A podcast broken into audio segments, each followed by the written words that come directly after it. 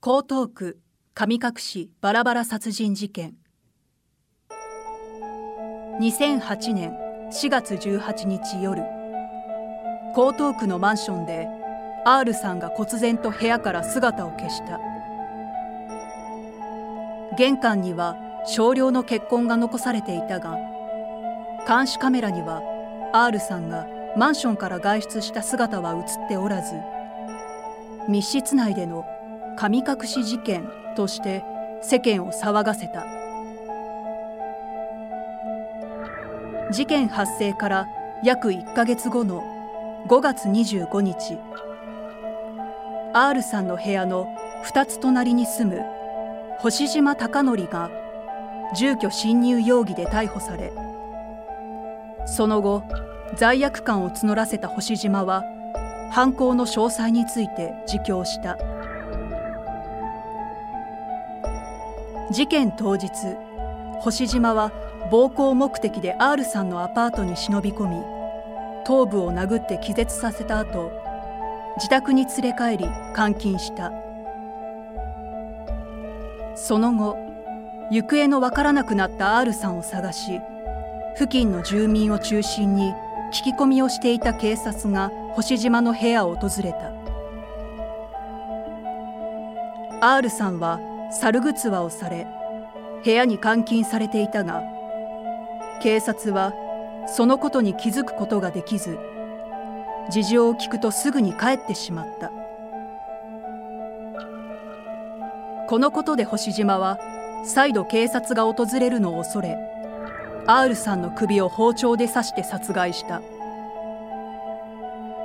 さらに死体を包丁2本とノコギリでバラバラに解体し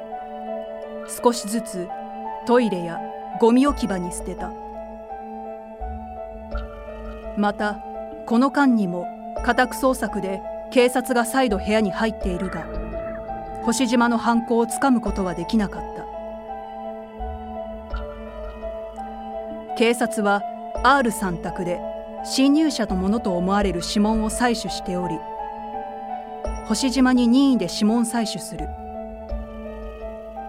しかし星島は用意周到に薬品で指紋が読み取れないように細工していたため照合不能となる。だが1ヶ月後警察が再び星島の指紋を採取した際には指先の指紋が再生されていたためその指紋が部屋に残された指紋と一致。ついに逮捕に至った。江戸川乱歩。昭和世間を騒然とさせた犯罪小説を発表した作家である。ヒマラヤ聞き放題では江戸川乱歩作品のオーディオブックを配信中。今なら90日間無料クーポンを差し上げます。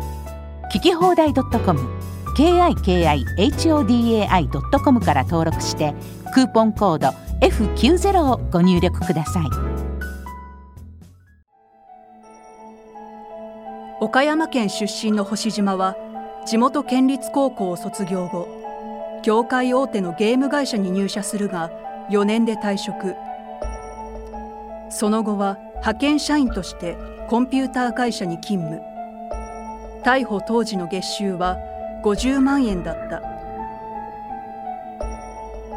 星島には両足の太ももにやけどの跡があり